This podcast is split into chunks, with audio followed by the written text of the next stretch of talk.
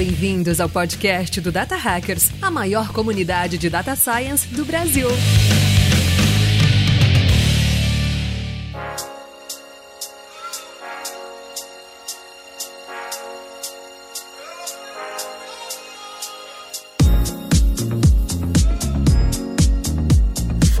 Hackers, sejam muito bem-vindos a mais um episódio do nosso podcast. Eu sou Paulo Vasconcelos e aqui nessa bancada comigo hoje estão eles, Alan Sene.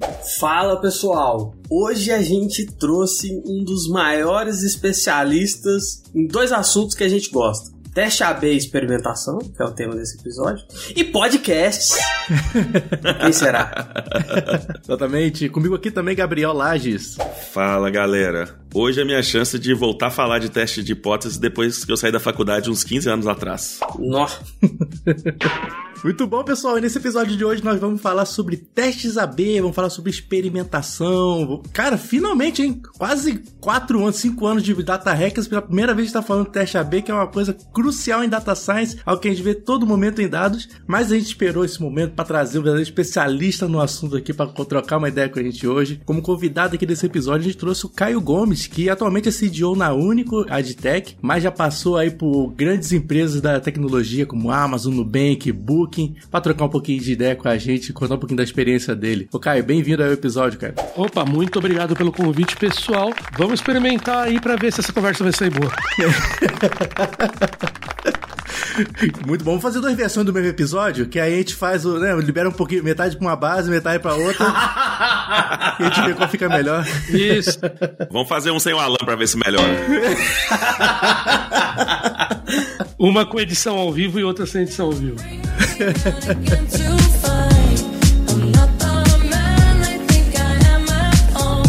Muito bom, pessoal. Lembrando pra vocês que esse podcast é trazido pelo Data Hackers, a maior comunidade de dados do Brasil. Depois desse episódio, dá um pulinho lá no datahackers.com.br para conhecer as outras formas de conteúdo que a gente oferece para a comunidade. Podcast, Medium, Slack, newsletter, tudo isso gratuitamente e aberto para você poder consumir. E se você ainda não fez, está ouvindo a gente aí pelo Spotify, pelo Apple Podcast, dá aquela fortalecida com cinco estrelas. Isso ajuda a gente demais aqui a se tornar relevante nessas plataformas e ficar cada vez mais trazendo conteúdo para vocês também. Beleza? Então olha só, sem mais delongas, vamos embora para esse episódio de hoje.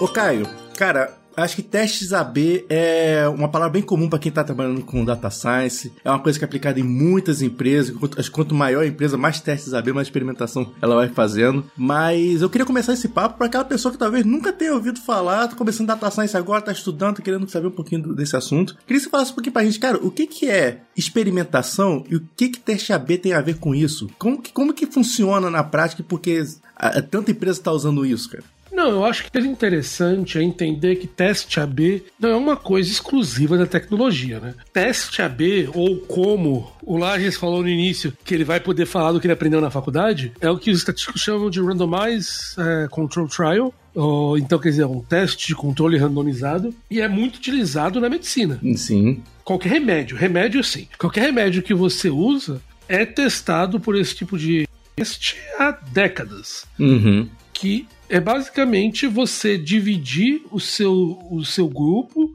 de pessoas que você vai testar o remédio e um grupo que vai tomar o remédio e um grupo que não vai tomar o remédio. Por que isso é feito? A gente vai discutir no, no episódio, mas isso é feito há muito tempo e o próprio Atila Yamarino explicou isso diversas vezes ao longo aí da pandemia, de como isso era feito para poder testar as vacinas. Então, basicamente, a gente está emprestando aí uma técnica que foi desenvolvida pelos estatísticos, que era muito usada na medicina, para uso da tecnologia. Então, a ideia, basicamente, antes da gente entrar em explicar um pouco mais detalhes que, como é que isso é feito, quais são as grandes coisas, que a gente fala de experimentação, é que você quer. É uma ideia de você fazer o desenvolvimento em vez de ser um desenvolvimento orientado a features, né, onde você pensa, eu vou fazer uma nova feature e tal, você começa a tra trabalhar com desenvolvimento chama de, de, de, orientado a hipóteses. Então, eu começo a trabalhar no meu website, tudo isso, em primeiro eu escrevo uma hipótese e depois eu quero validar se essa hipótese é verdadeira ou não. Daí existem diversas maneiras de você validar essa hipótese. Você pode validar por, por pesquisas individuais, né, perguntar para os consumidores, você pode fazer comparação temporal, eu, olho um tempo, aqui, o site com aquela funcionalidade funcionando, sem funcionalidade funcionando, e comparo os resultados. Mas o problema é que nenhuma dessas outras técnicas que a gente tem, elas têm uma coisa importante, que é a causalidade. Nenhuma delas tem. Daí vem a coisa bonita, que a gente vai explicar isso nessa frente, que o teste AB é um dos poucos métodos que permite provar causalidade, causa e efeito. Daí vem a beleza que você vai fazer uma, você vai fazer um teste, você vai validar uma hipótese, e essa hipótese você vai testar se aquela hipótese foi causadora real do efeito que você está vendo. Perfeito, velho. Baita explicação aí, Paulo. Pô, melhor, melhor possível, cara. E a gente, esse exemplo do, da, da, causalidade é muito legal, né? De atrelar isso ao, te, ao teste AB, que é uma das coisas que a gente vê muito na literatura, falando sobre testes, testes AB, é assim, você tentar experimentar e testar pequenas, pequenas alterações, não tantas alterações, tipo assim, muitas alterações ao mesmo tempo, né? Que é, tem aquele clássico, aquele clássico exemplo de mudar a cor do botão de comprar, né? Eu vou botar de verde para azul. Aquilo ali é um, um, um objeto, vai, um atômico que você quer testar, ao invés de para saber se aquilo ali vai mudar de fato a conversão, a métrica que você vai olhar, mas também, tipo assim, você não tem que mudar. Ah, vou mudar a cor do botão, a, a cor do, da, da, do background do site, vou botar um logotipo diferente, mudar várias coisas diferentes. Então acho que essa questão do granularizar o teste também é, é essencial, né? Pra gente saber que, cara, a causa daquela mudança de comportamento foi por causa dessa pequena mudança que a gente fez aqui, né? Isso, eu acho que é importante, mas é, é importante dizer, você falou uma coisa muito, muito, muito importante, Paulo que é uma coisa que eu, que, que eu vejo que é um erro que as pessoas cometem. Muita gente acredita que teste AB serve somente para poder validar a conversão. E não. Você pode validar qualquer métrica que está fazendo, tanto que usam isso na medicina e é utilizado em ciências sociais, todas essas coisas. Mas, é, obviamente, conversão é o que gera interesse, principalmente porque testes AB são muito utilizados em e-commerce, então as pessoas acabam relacionando isso à conversão, mas qualquer métrica que você pode fazer. Mas isso que você falou também é um, leva a um outro. Não sei que é um erro, mas é um, uma concepção errada que muita gente tem, que você vê muita gente comentando na internet que teste AB serve para testar só pequenas otimizações ou só otimizar o website. Obviamente, quanto, quanto menor o seu teste, mais fácil vai ser isolar o efeito. Só que algumas vezes você quer testar mudanças muito grandes, mudanças onde uma coisa vai interferir na outra, porque eu quero validar todas aquelas mudanças juntas. Então você pode sim utilizar o teste AB em mudanças muito grandes, mas daí vem de você poder validar qual que é a tua hipótese e o que, que você quer testar. Você basicamente quer fazer o teste menor para poder validar aquela hipótese. Se só a hipótese for relacionada a a cor do botão vai mudar a conversão, uhum. show de bola, muda a cor do botão. Mas você quer, você quer validar uma experiência completa, você vai fazer um teste muito mais complexo. É isso aí, Caio. Muita gente também acha que teste AB é só A versus B, mas você pode ter é, testes multivariados, você pode ter um tanto de coisa mudando no site ali, só que o que vai, o que vai interferir nisso é o tamanho da sua amostra e como que você vai elaborar o seu experimento, né? Então, óbvio, quanto mais coisas você vai testar ao mesmo tempo, vai aumentando muito a complexidade e nem sempre você vai ter amostra e tempo suficiente para avaliar aquilo, é, isolando todos esses fatores. Né? Isso. Existe, existe um fato que é, é bastante. que muita gente não fala e muitas, e muitas tools de A-B testing não fazem, que é a correção para múltiplas comparações. Então, basicamente, se eu faço um teste AB, A versus B, e eu falo que o meu alfa, né, o, meu, o meu valor, vou falar que seja 10% unidirecional. Então, se, se, se você tiver ali é, acima de 90% de confiança, você passou no teste. Agora, ABC não vai ser mais 90, vai ser 94. Então, quanto mais variáveis você tem, mais complicado mais alta nível de confiança você tem que ter para o seu, seu resultado ser, ser aceito e ser estatisticamente significante. Então, assim, você pode variáveis você quiser, mas quanto mais variáveis você tem, é muito mais complicado você validar. Isso volta que, por exemplo, lá é, é muito comum a gente ler nos livros as pessoas falando que um teste que a Marissa Mayer fez quando ela estava no Google, que ela testou, sei lá, tipo 50 variações da cor do botão é, search para poder variar. Cara, são tantas variáveis que a, o nível de confiança que ela tem que ter nesse teste é tão, tão, tão, tão, tão, tão alto que nem o Google tem tráfego para poder validar isso. Então, provavelmente o teste que ela fez foi um falso positivo, sabe? Sim. Então, é, é, muito importante você controlar esse tipo de coisa. E, e, é um erro comum, tanto que o Google cometeu esse erro lá no, no nos anos 2000. Caramba. Perfeito. Esse é um ponto. Eu sou leigo nesse assunto, viu, gente? Então, apesar de eu ter feito estatística, eu não, eu não passei lá na disciplina lá dos testes de teste multivariado e tudo mais. Mas então, essa questão da, da significância do teste, da, do tamanho da amostra e o período que você tem que testar, é meio que que diferencia um teste AB de verdade de um teste que é simplesmente um split test. Eu pego, divido os grupos, faço um teste e tenho lá uma, uma métrica que deu mais certo uma coisa do que outra, mas às vezes não tem validade estatística. É isso mesmo? Tem essa diferença? Vamos lá, existem algumas coisas que compõem um teste AB. Uma das questões é o sampling, né? Então, basicamente, como é que eu coloco, como eu distribuo as pessoas? Para um teste AB ser um teste AB de verdade, eu quero splitar essas pessoas de maneira randômica entre controle, ou seja, as pessoas que veem a versão atual do seu site, e tratamento, são as pessoas que veem o teste que você quer fazer, que querem validar a hipótese. O exemplo que o Paulo deu, a cor do botão mudado. Se você só divide as pessoas, sei lá, por hora do dia, qualquer coisa assim, você não está fazendo uma mudança randômica. Então você não tem diversas características que você precisa ter para ter validade estatística. Eu não vou entrar nos detalhes ali da álgebra e, da, e, da, e, e como se calcula isso, mas basicamente você precisa ter uma, uma variação randômica. Porque basicamente a ideia, assim, explicando muito rapidamente, se você randomizar, você vai estar. Tá, cada pedacinho vai cada um dos lados, o controle e o tratamento, vão ser uma representação da população geral os dois isolados. Então você vai estar tá testando os dois lados. Então a primeira coisa, você precisa ter uma distribuição randômica das pessoas entre controle e tratamento. Segunda coisa, você precisa ter definido qual que é o seu nível de significância, qual que é o alfa do seu teste. Então você vai definir novamente qual que vai ser o nível do p-value que você vai ter que ter para poder validar, que vai ser 5%, 10%, tal, tal, tal, tal. E, ali, e daí, ao fazer isso, você vai poder validar e fazer com que seu teste funcione. A terceira coisa que você quer é que essas pessoas que eu dividi, uma não influencie na outra. Então, um erro muito comum que muita gente faz é mostrar com que, por exemplo, por algum motivo, meu site foi mal, meu, meu, meu randomizador foi mal calculado tal. Algumas horas o Paulo pode ver o, o botão verde e outra hora o botão vermelho, porque eu calculei mal. Isso é um problema. Então eu quero que, uma pessoa viu uma, ela vai ver uma até o final do teste. E você não poderia ser, e isso é o mais difícil de fazer, que um lado do seu experimento interfira no outro. Uhum. Isso é muito difícil de fazer. Porque vamos dizer, por exemplo, que a Amazon faz um teste, que ela coloca um livro para vender. E um lado do site é foda, um livro físico. Livro físico. Um, um, um lado é foda.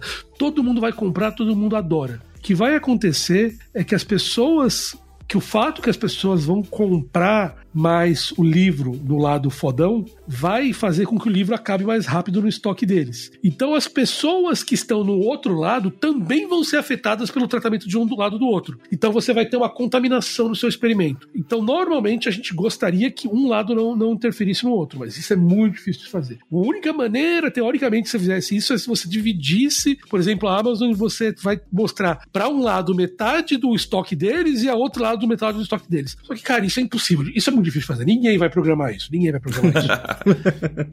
não, e, e, e, não, não é só difícil, né, Caio? É um risco muito grande, né? Você tá testando uma coisa nova e você vai testar com metade dos seus. Do, de quem tá frequentando o seu site? É, então, mas isso, isso, isso, isso varia muito. Na Booking, é comum e é prática na Booking que todo teste seja feito com 50% do tráfego. Que interessante, cara. Lá, todo teste que você faz é 50% do tráfego. Oh, se for quatro, se for três variáveis, 33%, obviamente, mas você faz com um sobre N do, de, de, de, variáveis. E porque é uma empresa que criou uma cultura que eles sabem que o site vai poder se quebrar e isso está avaliado nos custos de experimentação do site. Então, existe um budget que era esperado de site vai estar fora do ar porque o experimento deu merda.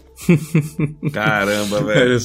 Então eu imagino que tem vários sites, principalmente da, dessas empresas tipo a Booking e outras que são referências em, em teste AB, que provavelmente é muito provável que quando você acessa, você está sendo testado. Na Booking, 100% do tempo está sendo testado. 100% do tempo. É, isso até uma. Muita gente acha que, que todo mundo vê a mesma internet, né? E na real é muito diferente, cara. É. E não só. E assim, não tô falando nem só dos testes AB, né? Mas tem, tem muita experiência que ela é feita diferente para públicos diferentes, já tá muito personalizado, muito segmentado e tudo. Isso, mas eu posso dar só um exemplo da Booking, que é um caso público. Quando eu saí de lá, isso foi em 2018, a gente rodava ao mesmo tempo mais de mil experimentos. Caramba. Caraca, é muita coisa. Então, se você for, se você for considerar que cada experimento tem duas variáveis e alguns têm mais, está falando que existiam dois elevado a mil sites da Booking rodando. Então, basicamente, a experiência que eu tinha em geral, não uma experiência específica, mas a experiência que eu tinha ao usar o site da Booking era única no mundo. Só eu tinha aquela experiência. É verdade. E só o Lages ia ter a experiência dele. E só o Alan ia ter a experiência Caramba. dele. Só o Paulo ia ter a experiência dele. Porque são tantos sites e muitas dessas versões completas não existem. Porque é mais do que o número de pessoas que tem no mundo, entendeu? Então, o teste completo muita gente não via. E eu fico perguntando, ô, ô Caio, não sei, e aí fica à vontade se você não pode compartilhar isso, enfim, da época, mas é essa questão da contaminação do teste, né? Que a quantidade de testes rodando ao mesmo tempo, tipo, qual era a chance de dois testes estar, tá, sabe, é, vai tentando fazer um experimento da mesma coisa a ponto de poder contaminar o outro? Como é que isso, a gente evita isso no, quando tá testando numa, numa empresa que tem essa cultura de experimentação muito forte? Isso, então vamos lá. É, existem algumas maneiras que você pode fazer para evitar isso. Uma delas é a maneira o controle externo. Então, basicamente, você fala: pessoal, estou testando nessa parte aqui, ninguém mais testa nessa, nessa parte do site, porque eu estou testando. A vantagem é organizado, ninguém vai se meter no que está fazendo. A parte complexa é você precisa de uma puta coordenação e você diminui a velocidade. Outras empresas, e a Booking seguia muito essa cultura, tem a cultura de tá, vamos experimentar e vamos embora. Daí o que acontece? Quando você começa todo mundo experimentar, você tem alguns tipos de interação que você pode ter. Primeiro lugar, você pode ter interação do meu experimento estar fisicamente no mesmo lugar do seu no site. Então vamos falar que eu quero mudar a cor do botão e você, Paulo, quer fazer um teste que tira o botão. Isso é um problema, porque o meu teste vai interferir no seu e o seu teste vai interferir no meu. Então isso é um problema bastante específico que você consegue diminuir ele por organização de times, né? Se organiza que um time cuida de uma área, outro time cuida de outra, você diminui um pouco a chance disso, disso acontecer. Mas mesmo assim, pode ser que uma informação antes afete uma informação depois. Então pode ser que o fato de eu ter mostrado uma informação sobre o preço do site, do preço do hotel, por exemplo, que ele vai ter tantos que, sei lá, de, da, daquele hotel, que vai ter café da manhã e tal. Isso vai influenciar mais pra frente se você tenta vender numa outra página uma outra coisa. Eu tento vender o carro, sei lá. Pode ser que essas duas coisas interfiram. E daí você pode fazer um teste de interação para validar se um experimento interfere no outro. O problema é que esses testes são muito gulosos em quantidade de dados. Então, se eu for testar todas as variáveis, como a gente rodava mil, mil experimentos, se eu fosse testar todas as variáveis,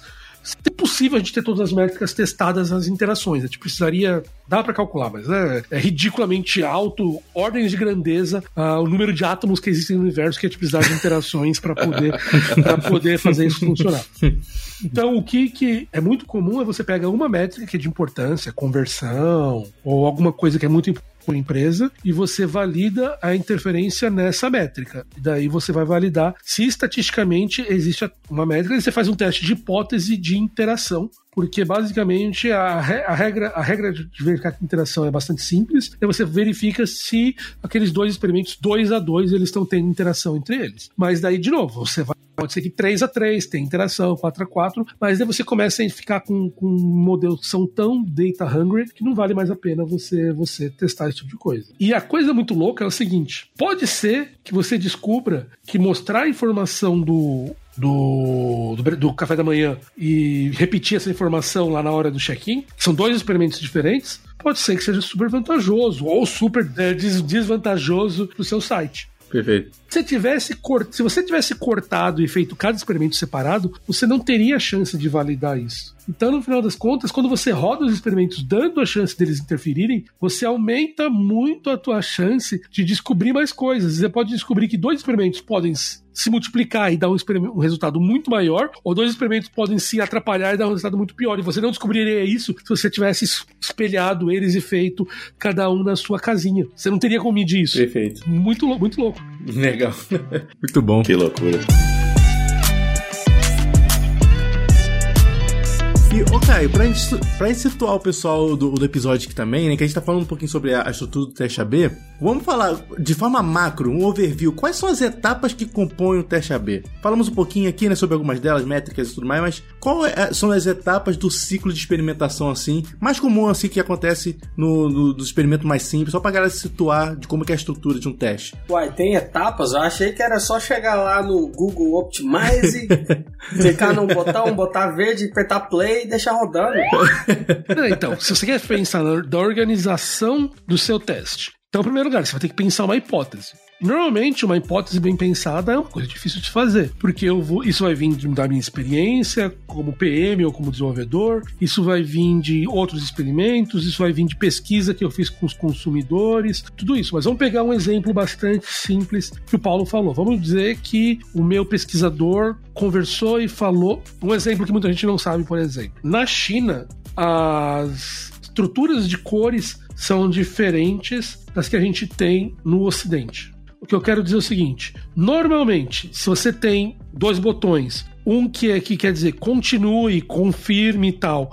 A cor comum que a gente coloca nos sites aqui no Brasil, nos Estados Unidos, é verde, e a cancelar normalmente é vermelha. É meio que uma regra que a gente vê isso. A gente interpreta o vermelho como pare, tudo isso. Na China, esse color coding é diferente. Lá, eles interpretam o vermelho como continue. Então, por exemplo, eu posso, por exemplo, citar o site da Booking. A gente tinha uma versão do site da Booking para a China, onde o color coding era todo reverso para as cores da China. Que maneiro, velho. Porque funciona para eles. Então, se você acessar o site em chinês da Booking, você vai ver um color coding diferente do que, do que o que se você acessar o site da Booking no Brasil. E muitas empresas que operam na China fazem isso. Então vamos, vamos pegar essa hipótese. Vamos fazer a hipótese que eu quero falar o seguinte: ah, eu quero alterar o color code do meu site porque na China eles têm uma percepção cultural diferente das cores, yada, yada. Então você vai fazer isso. Então você começou desenhando uma hipótese. Daí essa é a minha hipótese. Eu, tô, eu quero fazer isso porque eu acredito que isso é mais ligado às causas culturais dele. Então eu, eu dei uma hipótese, o que eu acho que vai acontecer, o porquê eu quero acontecer. Daí o, o que eu vou fazer? Eu vou explicar como é que eu vou ver que isso é um sucesso. Então eu vou falar que isso é sucesso se, ao ver essa versão com o novo color code, a minha conversão suba, minha conversão aumente. Então aqui o que eu fiz? Eu defini a hipótese, eu defini o efeito que eu quero e eu defini como eu vou medir o meu efeito. Então aqui eu tive já uma definição que eu tenho uma que eu tenho que ter uma métrica que tenha relação meu negócio. Eu tenho que ter uma métrica que vai ter um efeito relacionado com o negócio. Então pode ser, se eu falasse para você, menos pessoas vão ligar para o customer service. Isso tem a ver com o negócio? Isso vai medir o meu experimento? Não é o que eu quero medir. Então se eu escolher a métrica errada, meu experimento não vai funcionar. E eu quero escolher uma métrica que tem meu negócio, porque isso é uma outra coisa muito comum. Muita gente acaba escolhendo, eu dando os dicas das consultorias que eu dou aí. Tem muita gente que chega e fala: ah, eu quero aumentar o número de cliques. Mas o número de cliques é uma métrica que vai alterar a tua empresa ou não? Eu quero dizer o seguinte, mais pessoas clicar nesse botão, vai alterar o teu a tua grana entrando no final do mês? Vai alterar aquela métrica que é importante para tua empresa? Muitas vezes essas métricas de alto nível são muito mais fáceis de se medir, mas elas não têm uma ligação com a estratégia da empresa. Então, você identificar qual que é a métrica que você quer vai emitir é muito, muito, muito, muito importante. Voltando ao exemplo, por exemplo, da vacina. Eu poderia, eu poderia mensurar quando eles testaram a vacina. Eles podiam medir, por exemplo, o número de pessoas que ficam doentes, isso é uma métrica, ou eles podem mensurar o número de pessoas que morrem de Covid. Isso é outra métrica. E são diferentes. Pode ser que, ao diminuir o número de pessoas que ficam doentes, eu não diminuir o número de pessoas que morrem. Uhum. Daí aquela vacina não serve para tanta coisa. Então você tem que pensar o que, que você quer medir, o que, que é importante do ponto de vista da epidemiologia, entre aspas, do seu negócio. O que, que você quer medir para aquilo fazer para aquilo funcionar. Então, nesse caso, por exemplo, é, você pode falar, eu quero que mais pessoas vão converter. Então, essa é a primeira. Eu defini uma hipótese, eu defini uma métrica, eu defini uma, um critério de sucesso. Então, a hipótese eu já expliquei, a métrica é conversão, critério de sucesso é que o número de métrica é que a conversão vai subir. E aí você vai.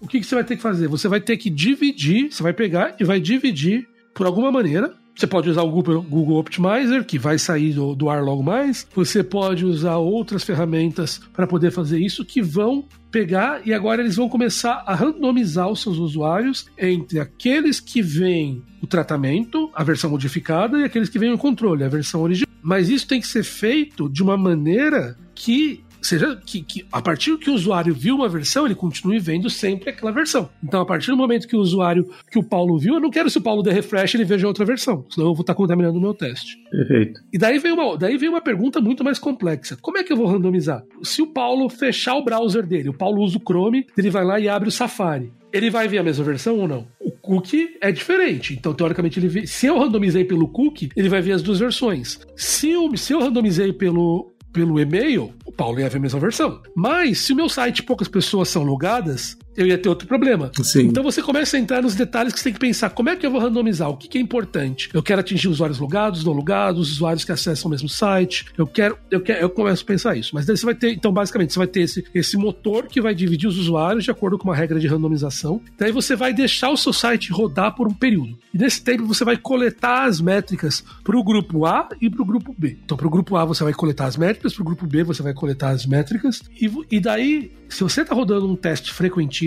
que não é a única maneira de rodar um teste, mas é a mais comum, você determinou no início do seu teste que para atingir determinado nível de significância estatística, eu ia precisar rodar meu teste por duas, três, quatro semanas. Você determinou isso no início, existe uma maneira de calcular isso. Você, daí você calculou, daí você vai esperar essas quatro semanas. Quando chegar lá, você vai comparar um com o outro e você vai fazer aquilo que o, o Lages falou lá no início, que é o famoso teste de hipóteses. Aí você vai fazer um teste para poder ver se B é maior que A e se, for, se você fizer o teste de hipótese for, então a variável B é conclusivamente melhor do que, do que A. Se não for, é inconclusivo o seu teste. É isso que você, basicamente, é isso que você faz. Então você faz a hipótese, divide o seu grupo, deixa rodar e faz o teste de hipótese. Muito rapidamente é isso que faz. Ô, ô, cara, esse tempo que você deixa rodar é independente do tráfego que você tem, ou se você tiver um tráfego muito grande, você pode rodar mais rápido. É dependente do tráfego. Então, se você tiver um tráfego pequeno, tem certos testes que durariam infinito. Durariam muito. Exatamente. Por isso que é uma grande questão se A-B testing é muito útil para startups. Sim. Exatamente. É uma, é uma grande questão. Se você tem, se você tem poucos, pou, poucas unidades de, de tratamento, rodar test, A-B testing é válido ou não? Às vezes, não, não só startup, mas às vezes a startup lança um produto que tem tipo 100 acessos por dia. Putz, como é que eu vou aplicar um, uma experimentação nesse produto que tem tanto pouco acesso, né? Às vezes a empresa é grande, mas tipo, eu vou lançar um produto novo no mercado e às vezes o teste também não vai ser melhor para isso, né? Para esse tipo de. Isso vem também com o nível do aumento que você quer. Uma coisa é essa startup de, de 100 pessoas buscando um aumento do, do tráfego, do, do, do, número de vendas dele. O cara não quer aumentar 5% a venda, ele quer duplicar, triplicar, quadruplicar. Então ele quer números muito grandes que ele vai ver de outra maneira. Para uma empresa como o Google, como a Amazon, como a Booking, como Airbnb e tal, esses caras estão buscando um aumento de 0,5%, 0,7%, 0,8%. Dali sim você precisa controlar, que essa é a grande coisa que eu falei lá no início, que o teste AB é chamado Randomized Control Trial. Então você é um que você está controlando as, as variáveis, porque isso te permite ter uma precisão maior da medida. Então, por isso que você quer fazer, porque eu quero ver efeitos muito menores. Para uma startup, porra, se eu vendo 100 por dia, se eu passei a vender 101 por dia, caguei. Sei lá. O que eu quero não é, vender, não é vender 100 e 101. Eu quero vender de 100 e vender 400 no mês que vem, entendeu? Então ali, eu, se eu ver isso, eu vou ver que minha startup tá ganhando mais grana com teste ou sem teste. Eu, eu, eu abro minha conta do banco e vejo quanta grana entrou. Eu não preciso de um teste para poder fazer isso. Exatamente, exato. Ô, Caio, mas teve uma etapa do, te do teste AB que você esqueceu de falar que para mim é a mais difícil. Qual? Que é quando o teste dá o contrário do que seu chefe queria, cara. Ah. Essa etapa. Nossa! Essa etapa é a mais difícil, viu, na minha carreira que eu já vi. É difícil, é difícil. Eu faço parte de um grupo de. Como eu falei, eu não gosto do termo é, Conversion Rate Optimization, porque ele dá a ideia que experimentação é só Conversion Rate Optimization. E não é. é qualquer métrica que você pode fazer. Mas eu faço parte de um grupo brasileiro disso, de vez em quando eu vejo o pessoal comentando: pô, eu fiz esse teste e aí o meu chefe fica brigando para eu poder fazer isso funcionar e eles querem. é.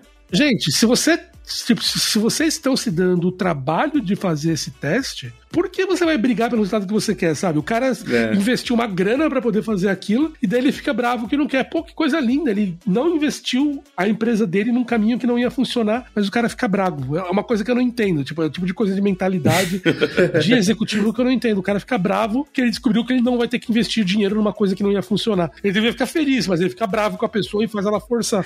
Não, isso, assim, eu tô falando brincando, mas muita gente tenta induzir o teste, né? Tipo assim, tem uma hipótese que ele, na cabeça dele é tão forte ali que ele vai fazer de tudo para aquilo ali isso é verdade, né? Ah, não, então deixa, um deixa mais um mês, deixa não sei quanto tempo. E a pessoa não entende que aquilo ali é ciência, né? E não tem, tipo assim, não tem o teste errado. Tipo, tirando o erro, os, os, erros da parte científica do teste, né? O resultado não tá errado. Ele tá refletindo o que, o que sua audiência prefere, né, cara? E, e ele tá refletindo a tua hipótese. Exatamente. E, e, daí que vem a coisa que eu acho linda, e eu acho muito louco o pessoal que, que fica brigando com isso, é, poxa, eu tenho a chance de validar minha hipótese daí isso vai me permitir melhorar as próximas etapas que eu vou dar no meu site ou no meu aplicativo, qualquer coisa. Mas não, quando eu começo a quebrar esse tipo de coisa, eu, eu aumento a minha chance de investir né, de fazer um falso positivo, que significa que eu vou estar tá botando grana, tempo, investimento da empresa, investimento de futuro, numa coisa que não, que não, que não é verdade. Porque eu, do meu, do meu ego, queria que isso funcionasse. É uma coisa que, eu, que assim, eu não entendo. Assim, quem não, não conhece a estrutura, entendo que pode não entender porque isso é importante. Mas, cara, quando você conhece e você ainda continua fazendo isso, eu acho muito louco, assim, porque é, é, é, uma, é uma análise psicológica muito louca. O cara prefere estar o tempo, investir tempo em trabalhar numa feature que não funciona só para se sentir correto. Psicologicamente eu acho incrível isso. Ou para justificar uma decisão que ele tomou antes, né? Tipo assim, investiu muito tempo para fazer uma certa mudança, uma certa coisa ali é. e tudo. Não fez o teste de uma forma é, bem no início, né, do experimento ali e quer justificar aquilo de todo jeito, né? É, vocês conhecem o termo hypo? Sim, mas pode explicar aí pra quem, pra quem não conhece. Então, o termo hypo é um termo que os, os gringos usam, é HIPO, não, HIPPO, é High, High Income Person Opinion. Então, a opinião da pessoa que ganha mais. Eu prefiro o termo H-I-I-P-O, que é o High Idiot Incoming Person. então, basicamente, o idiota que ganha mais. e basicamente é isso. Quando o seu chefe chega e fala, eu quero que vá dessa maneira, ele vai tomar a decisão porque eu sou o chefe e eu tô mandando fazer isso. Então, os gringos usam até um dos grandes, talvez o maior especialista em experimentação no mundo, que é o o Rony Corrave, que ele sempre fala que hype é que A-B test é uma maneira de tirar o hype, mas o problema de você tirar o hype da, da, da, da da, da, equação é que muitas vezes aquele executivo que antes falava faz isso, faz isso, faz isso, não vai se sentir mais confortável em ver que as opiniões dele não eram tão corretas quanto ele vendia. Exatamente, cara.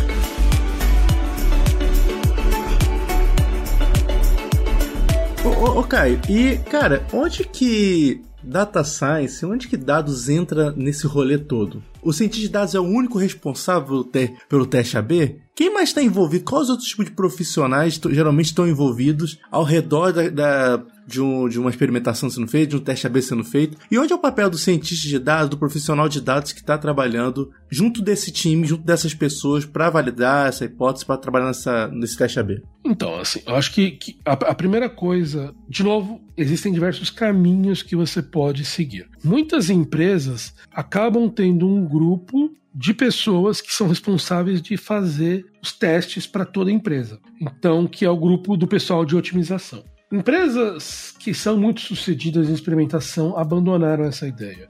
De novo, Amazon, Booking, Google, Airbnb, Netflix, são todas empresas onde todo mundo experimenta. Então, qualquer, desenvolvedor, qualquer desenvolvedor é experimentado. Então, eu posso, por, não ser, na Amazon não é verdade, mas na Booking, eu, na Booking, pelo menos quando eu saí de lá em 2018, não existe feature colocado em produção que não tenha passado pelo A-B test antes. Uhum. É claro, não existia feature. Podia ser uma feature do jurídico. Podia ser que o país tal mandou a gente fazer tal coisa. Mesmo assim, aquilo ia ser passado por um teste AB antes de ir para produção. Então não existia, não existia feature por causa disso. Então todo mundo na empresa experimentava, todo mundo, todos os desenvolvedores, todos os designers, todo mundo. Então então você fala assim, todo mundo é? Não. Então existia um grupo, que era o time de experimentação, que eu liderava um dos times de experimentação na Booking, que a gente então criava um sistema que ia permitir as pessoas fazerem, fazer isso funcionar melhor. E a gente também desenvolvia os guides, guidelines de experimentação e a gente atuava com, como consultor para os outros times. Então, gente, eu, eu tinha um grupo de data scientists, alguns desenvolvedores tal, onde a gente desenvolvia, a gente trabalhava para realmente entregar e ensinar as pessoas como fazer os testes, como desenhar ele corretamente, como explicar como desenhar boas métricas, tudo isso de uma maneira centralizada. Então ali o papel do data scientist estava vindo para poder fazer isso explicar como desenho. De novo, é, o, o, Alan falou que ele não fez o curso de, de, experimentação no curso de estatística, mas em estatísticos são muito bons de desenhar experimentos, fazer tudo isso. Então, os data scientists entravam nessa área. Não é machine learning, é muito estatística, mas é um tipo de data science. Como é que você vai fazer? Você vai fazer muito teste AB, teste de covariance, controle,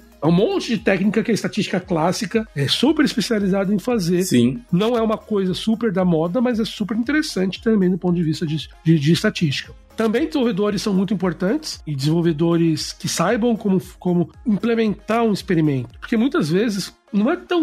Eu falei assim: ah, você divide um grupo A e B. O do botão é fácil, mas muitas vezes você tem condicionais. Ah, eu quero que esse cara só veja experimento se ele scrollar minha página até o terceiro fold e tal, e tal, e tal. Putz, você começa a entrar em, em situações que o evento dispara, não dispara. Como é que eu vou validar se está funcionando? São bastante complexas. Então você ter um grupo de, de, de engenheiros de software, de front-end, de back-end e tal, que entendam a estrutura e saibam ajudar as outras pessoas a debugarem é muito importante. É, essa própria identificação ou não do usuário não é trivial, né? Você tem que saber como implementar e tal. Tem que, tem que saber de certas, eh, de certas coisas intrínsecas do próprio sistema, né? Isso, o que muitas empresas fazem é esconder isso em torno de um sistema único. Então lá na Book a gente tinha o IT, né, o Instrumentation Tool, que tinha toda uma linguagem própria que ela cuidava de fazer tudo isso para você, para identificar, e ele começava a rastrear e começava a dividir automaticamente, sem o desenvolvedor do experimento lá na página de produto ter que pensar nisso. Só que mesmo assim tem tantos detalhes envolvidos que podem dar errado ali, uhum. que, que a gente tinha um time de, de, de engenheiros que só trabalhavam melhorando essas ferramentas e ajudando os outros a debugar problemas que apareciam. Caramba. Ô Caio, é, só falei, eu fiquei com uma curiosidade, cara. Você acredita que essas mudanças de política de privacidade, uso de dados pessoais e tudo, você acha que pode interferir na forma como as empresas dividem esses testes, rastreiam e tudo mais? Porque quando você falou lá que, beleza, tá todo mundo logado no seu sistema, é, é mais fácil de você criar dois ambientes que entreguem uma experiência totalmente diferente, né? Mas se a pessoa não tá logada, aí você tem que ir por cookies. Já tem, um, já tem uma mudança muito grande na internet aí nessa parte de cookies. Você pode tentar ir para criar uma, um fingerprint, ali, uma identidade exclusiva daquele usuário com base em outras características de navegação dele. Só que, de novo, as políticas de privacidade estão cada vez barrando mais usar esse tipo de informação, né? Como que você vê isso? Cara, é uma, é uma ótima pergunta e eu acho que, que existem vários pontos que a gente precisa discutir aqui que eu não sei a resposta. Eu vou ser bastante claro aqui que eu acho que tem que começar uma discussão pública sobre isso. É ético eu fazer um teste no usuário sem ele ser informado antes disso? Eu não sei. Perfeito. Uhum. É, eu não sei. No caso do botão, acho que ninguém vai ficar muito chateado de eu testar se você gosta mais do botão vermelho ou verde. Eu acho que ninguém vai gostar. Mas o Facebook, em 2016 ou 2017, não lembro mais, fez um teste onde eles mudaram, eles fizeram um A-B teste, onde para o tratamento eles mostraram mensagens mais depressivas para o grupo do teste B. E esse grupo, eles viram que eles começaram a, a retweetar, sei lá, refacebookear, uhum. mais mensagens depressivas. O número de mensagens depressivas parece que foi piorou. É ético fazer isso? Loucura, né, cara? Eu lembro disso aí, deu muita treta isso aí. É, você falando aí, quando a gente entra na Netflix, cada hora tá mostrando a tela do. É, a capa do filme de um jeito diferente, né? Sabe lá como que eles estão fazendo esses testes, como é que tá separando essas coisas. E até o exemplo que o Caio deu também de, de medicina, né? Tem um consentimento, né? Quando a pessoa participa de um trial, né? Ela tem que. Ela sabe que ela tá sendo testada, né, Caio? Tipo, ela sabe que ela. Ela, ela não sabe que grupo ela tá, né? Tipo, ela não sabe que grupo ela tá, mas ela sabe que tá sendo testada. Isso, é, porque, porque, é, porque é, o que a gente faz é um blind test, né? Eu não falei isso no início, uhum. mas o que a gente faz aqui é um teste duplo cego, né? Então, basicamente, nem o experimentador, ou seja, nem a pessoa que está dando a droga ou está distribuindo a versão do site, nem a pessoa que está recebendo o site sabe qual que é a versão é tratamento ou qual que é a versão é controle. Então, quando você vai fazer um teste de medicina, você pode receber uma pílula de açúcar ou você pode receber o remédio. Você não sabe qual que você vai receber. E isso é importante que se saiba porque você tem que isolar o efeito placebo. Então, então é, você, você deixa os dois lados cegos. Mas a pessoa assina dizendo que participa. No caso de um site, ela não assina. Obviamente, em vários casos, a gente não está tratando da vida de pessoas. Então, de novo, será que o botão é aceitável? Talvez sim, talvez não. O do Facebook é outra história. Sim, talvez sim. sim total. O do Netflix é outra história também. Qual que é o limite? Eu não sei. Eu não sei. Será que todo mundo devia ter dado o direito de dar permissão antes ou não? Aí vem, vem, vem, outra questão, a pessoa não quer ser identificada. Mas aí vem a, a questão do fingerprinting. Tanto que muitas empresas de A-B testing evitam usar fingerprinting, porque o fingerprinting não te dá o direito de ser esquecido. E a pessoa pode querer o direito de ser esquecida. Eu acho que são várias questões que, que atualmente a gente não tem resposta. Assim, a gente não tem resposta. A pessoa precisava todo mundo autorizar para poder participar? Sim ou não? Mas será que isso não ia criar, isso poderia criar vieses para o meu SAI, para minha análise? Sim ou não? Ô Caio, e um outro desafio, né, é que não é simplesmente a pessoa autorizar, né? Porque você pega, você coleta a autorização da pessoa e aí você vai lá e faz uma parada que vai interferir nos índices de depressão dela, né? Então, em teoria, o Facebook tinha que explicar em detalhes o que, que seria testado para a pessoa topar ou não aquela, aquela coisa ali, né? Uhum. E, e, saber dos riscos, né? E aí, até que ponto isso interfere também no teste todo, né? Tipo, e aí tu enviesa, né? o teste nós vamos, nós vamos medir a quantidade de posts depressivos que você faz. E a pessoa vai começar, nossa, será que esse post foi depressivo? Não foi? Sei lá. Então. Exatamente. É um assunto que a gente não tem muitas respostas, na verdade, né? A discussão é boa, né? Sempre está sendo levantada, né? De qualquer forma. É, então, eu acho que como tudo atualmente na questão de dados é uma questão que a gente precisa discutir com sociedade. Sim, sim. O que, que é o que a gente quer fazer ou não? A gente quer fazer, a gente quer que funcione, a gente, a, qual que é o limite que a gente vai dar para uma empresa poder fazer isso? Eu acho que daí vem até da educação do experimentador pensar assim, eu nunca pensaria em fazer um teste ou autorizaria alguém do meu time fazer um teste para testar a depressão das pessoas. Para mim, para mim isso é muito antiético. Mas, de novo, eu vou testar a cor do botão, eu vou testar se mostrar a informação do café da manhã altera. Tá, é, é, eu acho que, que, que, ali o limite é menos, menos grave. Eu não tô botando a pessoa num lugar ruim, eu tô, eu tô dando as melhores opções para ela, tal, tal. Ainda ela tem direito a ver tudo isso, só que eu tô fazendo alguns testes diferentes. Eu acho que, que, que a situação é, é bem, é bem diferente desse caso ali. Mas quanto mais a gente tem tecnologia sendo utilizada, mais isso vai acontecer, cara. E mais a gente vai ter agora com, a, com as medtechs, tal, tal, cada vez mais, health techs, tal, cada vez mais você vai ter esse tipo de coisa acontecendo. E eu acho que daí, de novo, é uma discussão que a gente precisa ter e do ponto de vista governamental. Total. Regulamentação de dados, vale e tal. É...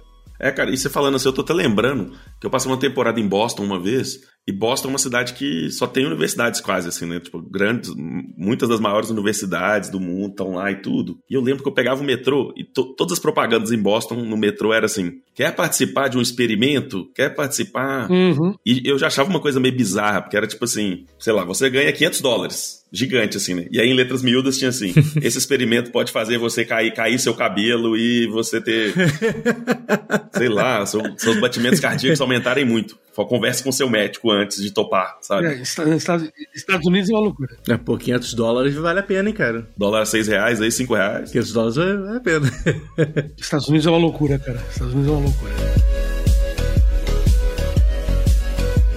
Ô, Caio, aproveitando que a gente tá falando sobre os, o, alguns dos perigos, algumas das discussões, cuidados que a gente precisa ter, eu queria falar de mais um que é muito comum em teste, em teste AB, que é, principalmente para quem tem interesse em começar a fazer ou quer entender um pouco mais sobre o assunto, que são a questão dos vieses, cara. Queria falar um pouquinho sobre vieses que geralmente tem no, nos testes AB. Na verdade, queria perguntar, tipo assim, cara, o que, que é o viés e por que, que ele acontece no, no, no teste AB? Não, então, é, é teoricamente, se você consegue fazer com que a sua população testada seja equivalente à população que você vai aplicar a solução, não teria problema nenhum.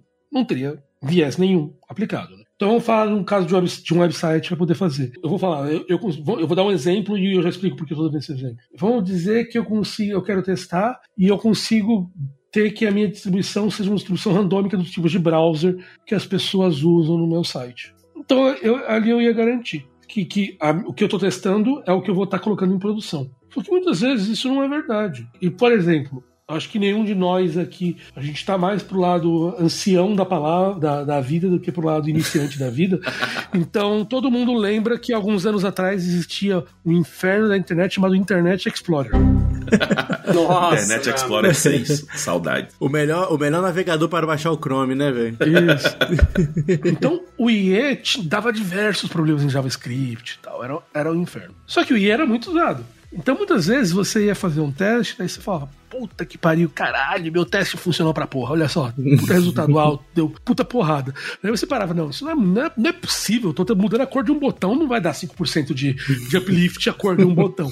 Ou eu fiz uma mudancinha de JavaScript, não, um botão é exagero, mas eu fiz uma, porque botão não, não depende de JavaScript, mas eu fiz uma mudancinha de JavaScript e tal, daí você começava a validar e daí você via que no controle tinha uma porrada de usuários de Java de IE e no tratamento não tinha nenhum usuário de IE. Por quê? Porque o JavaScript quebrava aquele browser e eu não via os usuários de IE. E os usuários de IE, por exemplo, poderiam ser a minha mãe, pessoal mais velho que não sabe usar o site, e daí eles sumiam do tratamento, daí eu via uhum. o tratamento explodir e ser super vantajoso por causa disso. Então esse é um viés. Eu não estou medindo de um lado a mesma coisa que eu vejo do outro. Eu estou basicamente medindo no tratamento ou no controle, normalmente no, mas é normalmente no tratamento, uma base de usuários diferente daquelas que eu vou testar na realidade. E isso pode vir por diversas questões. Pode ser porque o meu site não funciona numa específica coisa, numa, que eu estou testando. Pode ser que eu estou colocando uma nova língua e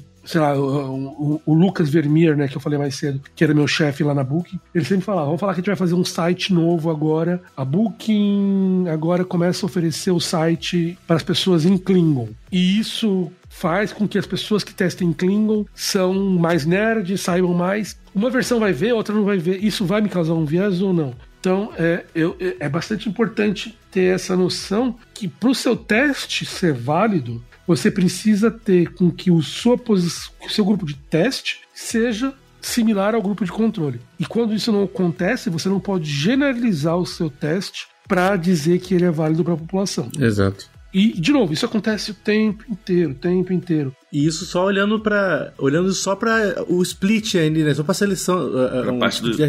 pode acontecer só na seleção, né? Um, um que eu gosto também que é, que é muito comum é, que é o viés da novidade, né? O novelty bias, né? Que é você. No, é o novelty bias. Esse é um outro. É, existem dois: é o novelty bias e, o, e tem o self-selection bias também. Uhum. Que são outros, né? Então a gente acabou de falar de selection bias, né? tem o self-selection bias, que vamos dizer por, a gente já fala do novelty, mas vamos primeiro pro self-selection que é parecido com outro. Vamos dizer que agora a gente tem o nosso site aqui, o site, sei lá, amazonia.com.br, que vende livros, para poder fazer. Daí a gente coloca na entrada do site, nosso site apoia é, Donald Trump como teste, como versão B. O que vai acontecer? As pessoas que não gostam do Trump provavelmente vão parar de comprar no meu site. Então, quando depois de algum tempo, o grupo que vai estar tá vendo B vai ser muito diferente do grupo que vai estar tá vendo A. Então eu vou ter uma seleção, eu vou ter selecionado um grupo de usuários que são os usuários que mais gostam do Trump.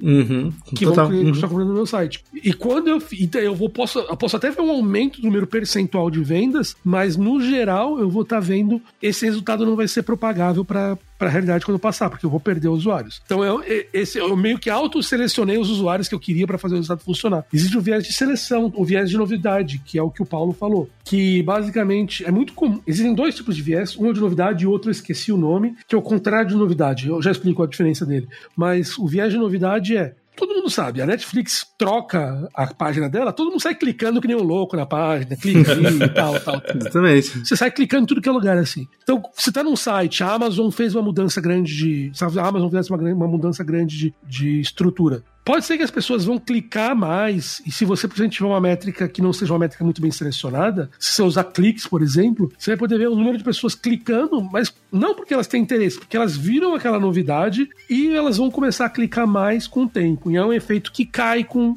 com o passar das semanas. Então, nesse caso, quando você vai fazer uma mudança muito grande, é muito esperado que você refa, que você deixe o seu teste rodar por mais tempo e você tire da análise as primeiras semanas. E existe o, o, o, o efeito inverso do novelty, que eu realmente esqueci o nome dele agora, que é o contrário, que é putz, eu mudei uma coisa e aquela coisa, caralho, onde é que tá essa porra dessa parte do site que eu não tô encontrando? É o contrário.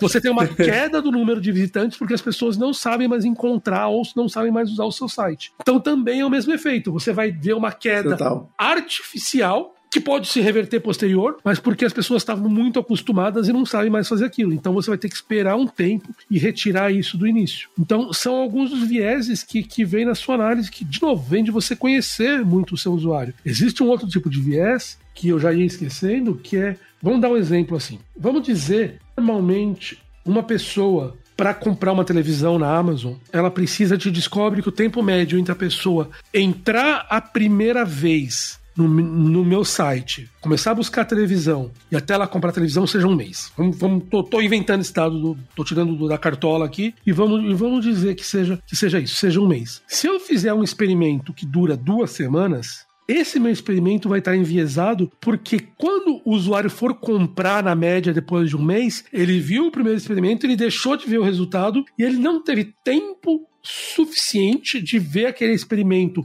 rodando para que desse tempo da do, do ciclo mental dele de, com, de, de decisão entre ver a primeira vez e tomar a decisão de comprar. Então você sempre, quando você roda um A-B testing, eu falei mais cedo, existe uma definição do número de usuários que você quer ver, tudo isso, mas também você precisa ter uma compreensão do teu negócio que você não, se você nunca quer rodar o seu experimento menor do que o tempo físico de que aquela pessoa demora para tomar decisão, sabe? Você nunca, sim, você sim. precisa pensar sobre isso. Então, você sempre quer rodar que seja um tempo maior para que a pessoa, que você pegue o efeito completo e você possa validar. Existe viés também temporal. Então, basicamente, normalmente todo mundo que trabalhou sabe que, por exemplo, segundo, os usuários que usam o meu site na segunda são usuários que rodam, que usam o meu site da terça, da quarta, da quinta, da sexta, do sábado, domingo. Então, normalmente a gente sempre tenta rodar semanas completas em vez de rodar o teste de segunda a quarta. Você roda de segunda a segunda. Então, para que ou de terça a terça, quarta a quarta, mas para que você tenha ciclos completos dos diferentes tipos de usuário. A variação desse também do temporal é o próprio sazonal também, né? Que é tipo assim, vou mudar a cor do meu site para preto. Só que tu faz na semana do Halloween. Claro que tu vai ter uma diferença absurda do,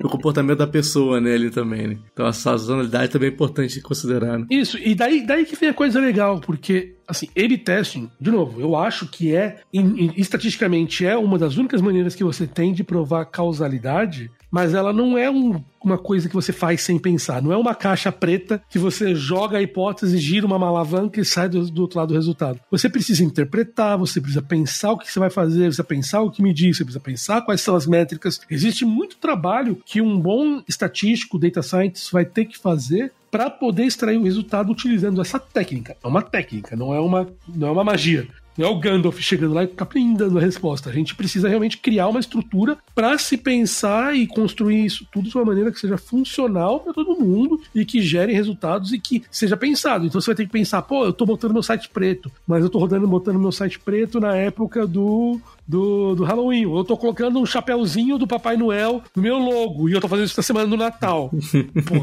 Pô, óbvio que vai funcionar, sabe? Isso não, isso não vai generalizar. Você pode, o A-B test que você provar vai, vai dar resultado, mas isso não, não justifica que prove. Então existe muito conhecimento do experimentador que precisa entrar também para se juntar a essa técnica para poder fazer funcionar. Então o que você poderia dizer? Dado aquelas condições que você testou, então se eu testei isso no Halloween, e eu, botei, eu vi que o site botar preto, eu sei que no Halloween seria. Eu causalmente provei que no Halloween é vantajoso colocar na tela Sim, preta. perfeito. O resto do ano eu não sei dizer. Perfeito, exatamente.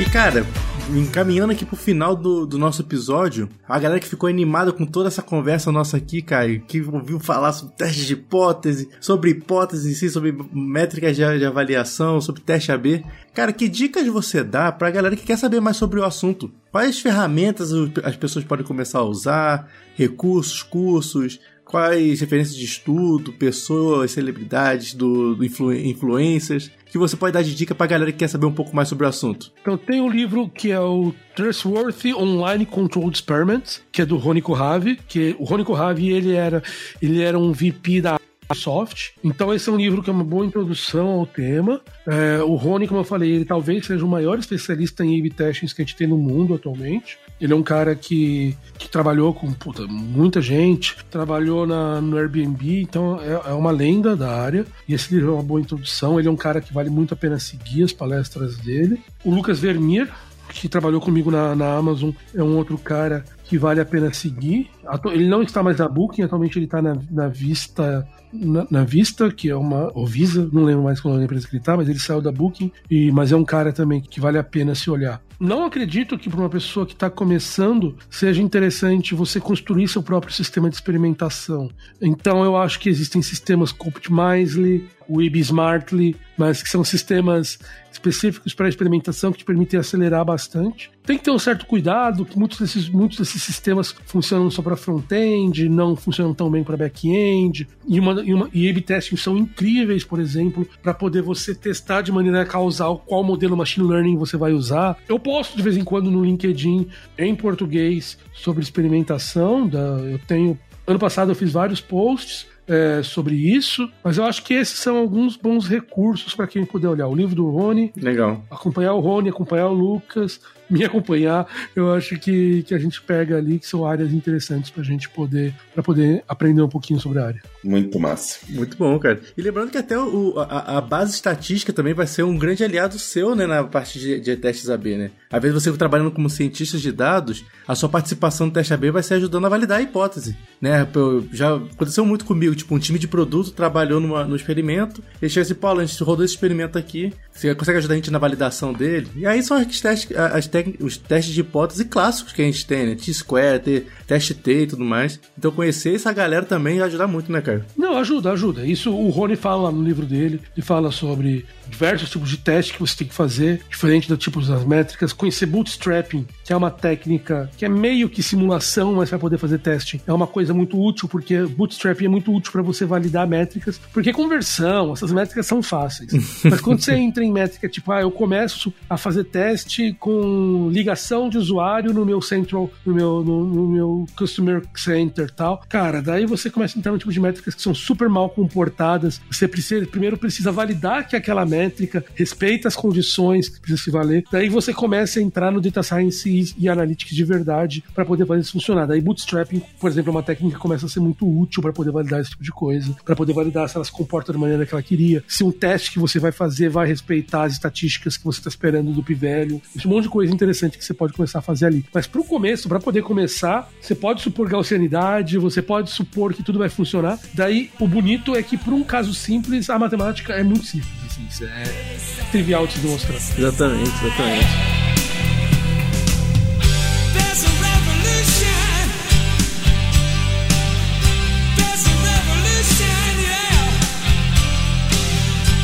E é isso aí, galera. O episódio de hoje vai ficando por aqui. E aí, Laje, o que, que achou do, do, do, episódio de hoje? Valeu? Passou na, Caramba. na hipótese que ele ia ser foda mesmo? Uma grande aula, né, né, Paulo? Mas sabe o que eu mais gostei nesse episódio, cara? A gente não falou de chat GPT o episódio inteiro. Vamos fazer um teste AB, chat GPT, Bard. A gente valida ali. Olha aí, ó. Exatamente. Faz o teste AB. Uma pauta criada pelo chat GPT, outra criada pelo Bard. A gente vê qual episódio fica mais chato. Mas muito bom, galera. Cara, queria agradecer demais a presença de você hoje aqui, Caio. Obrigado demais por separar um tempo para trocar uma ideia com a gente, falar um pouquinho da sua experiência e dar dicas pra galera que quer saber um pouquinho mais sobre a, sobre a experimentação, sobre teste AB. E aí, cara, deixa esse momento aí pra você falar o que você quiser. Muito obrigado pela sua participação. Não, claro, em primeiro lugar, obrigado pelo convite. Tava começando a já sentir um ciúminho, que vocês nunca tinham me chamado para gravar. Então. Você conhece há tanto tempo e nunca tinha me chamado, tava começando a sentir um ciúminho. É aquele negócio igual o cara que fica com medo, ou a mina que fica com medo de chamar o cara pra sair, né? Porque tá com medo de tomar o fora. Pensando, pô, a agenda do Caio deve ser difícil, né, velho? Vai gravar com a gente, pô. Ele tem que gravar com, com o Jovem Nerd, com a Zagal. Né? É, o cara tá acostumado a fazer Nerdcast, vai gravar com a gente aqui, pô. É, pô. pô o, o, o Caio tá com ciúminho da gente. O Andrew NG, sem Altman, se você tiver com ciúme da gente também, pode vir gravar cara. Vamos à vontade aí. O convite está feito aí. O que vocês estão ouvindo? Não, então, é, em primeiro lugar é isso. Obrigado pelo convite. Vocês podem me encontrar aí na internet. Eu estou em vários lugares diferentes. no Twitter, vocês podem me encontrar, Caio C. Gomes. No Twitter, normalmente eu tenho mais falar de política, não, é, não tenho falado muito de dados tal, mas me sigam lá, é, é uma área para me seguir. Tem o meu canal no YouTube, que é o Fisiculturista, que normalmente eu falo de física, falo um pouco de, de, de ciência. Um dos melhores nomes de canal do YouTube que, que eu já vi, Fisiculturista, é genial demais, cara, você tá louco. então, lá no Fisiculturista, que normalmente eu falo mais, lá eu falo mais de física mesmo, né? Física, matemática, um pouco de, de, de data science, machine learning. É, no LinkedIn, Caio Gomes, Caio entre parênteses, Kyle Gomes, que o meu, o meu, o meu LinkedIn ele, ele é para os meus amigos brasileiros e para o pessoal que eu trabalhei nos Estados Unidos. Então eu uso os dois nomes. Lá eu usava o nome Kyle, porque ninguém sabia falar Caio, então eu adotei o nome Kyle. Boa. Boa. que, é, que é, na verdade, o mesmo nome, não sei se vocês sabem disso. É o mesmo nome, só, só pronúncias diferentes. Uhum. Então pode me encontrar lá. Lá sim eu falo mais de, de leadership, falo de experimentação, falo de data science, é onde eu falo mais sobre esse tipo de coisa. E assim, é, estou abrindo. É, o meu time da Único logo logo está crescendo, então logo mais é, data analysts, é, machine learning engineers, learning developers, é, data scientists, tudo isso fiquem de olho que logo mais eu vou começar a anunciar algumas vagas que a gente está fazendo. Eu me juntei a eles faz pouco tempo, é, mas agora a gente está começando a, a preparar a expansão do time. Então fiquem ligados aí que mais coisa vai surgir logo mais. E é isso. E se quiserem conversar sobre experimentação, empresas que estejam buscando, querem entender tudo, sintam-se à vontade a conversar. Sempre está aberto a conversar sobre esse tipo de coisa. Perfeito, Caio. Valeu demais, cara. Ô, galera, todos os links que a gente falou aqui, inclusive as redes sociais do, do Caio, vai estar tá lá no, no post do Medium desse episódio. Então dá uma olhadinha na descrição aí do, do podcast, que você vai ver o link do Medium, e lá vai ter todas as referências que a gente vai. Eh, que a gente falou aqui durante o episódio e as redes sociais do Caio também, beleza? E fica de olho aí na newsletter do Data Hackers, que quando tiver vaga lá na na, na Único. Manda pra gente, cai pra gente ajudar a divulgar lá na, na newsletter Data Hackers também, pra galera trabalhar com você aí. E é isso, pessoal. Agora que esse episódio terminou, dá um pulinho lá, datahackers.com.br. Se você se é, esse é o primeiro episódio que você tá conhecendo da gente, dá uma olhada aí nos episódios que a gente fez anteriormente. Tem mais de 60 episódios aí do podcast Data Hackers, um podcast do Staff Plus Podcast, se você quer evoluir na carreira, na carreira técnica. É, dá uma olhada no, assim, no nosso newsletter, que todas as novidades, tudo que rolou de bom na indústria, na, na, comunidade durante a semana é feito por uma curadoria da gente. Toda segunda-feira de manhã tá chegando no seu e-mail. Ah, o nosso blog no Medium, nosso canal no Slack para se conectar com pessoas e tudo mais. E, de novo, aquele pedido especial de dar aquelas 5 estrelas pra gente se você ainda não deu aí no Apple Podcast no Spotify para melhorar o nosso ranqueamento aí nas plataformas também. Beleza? Muito obrigado pela sua audiência e a gente se vê no próximo episódio. Valeu!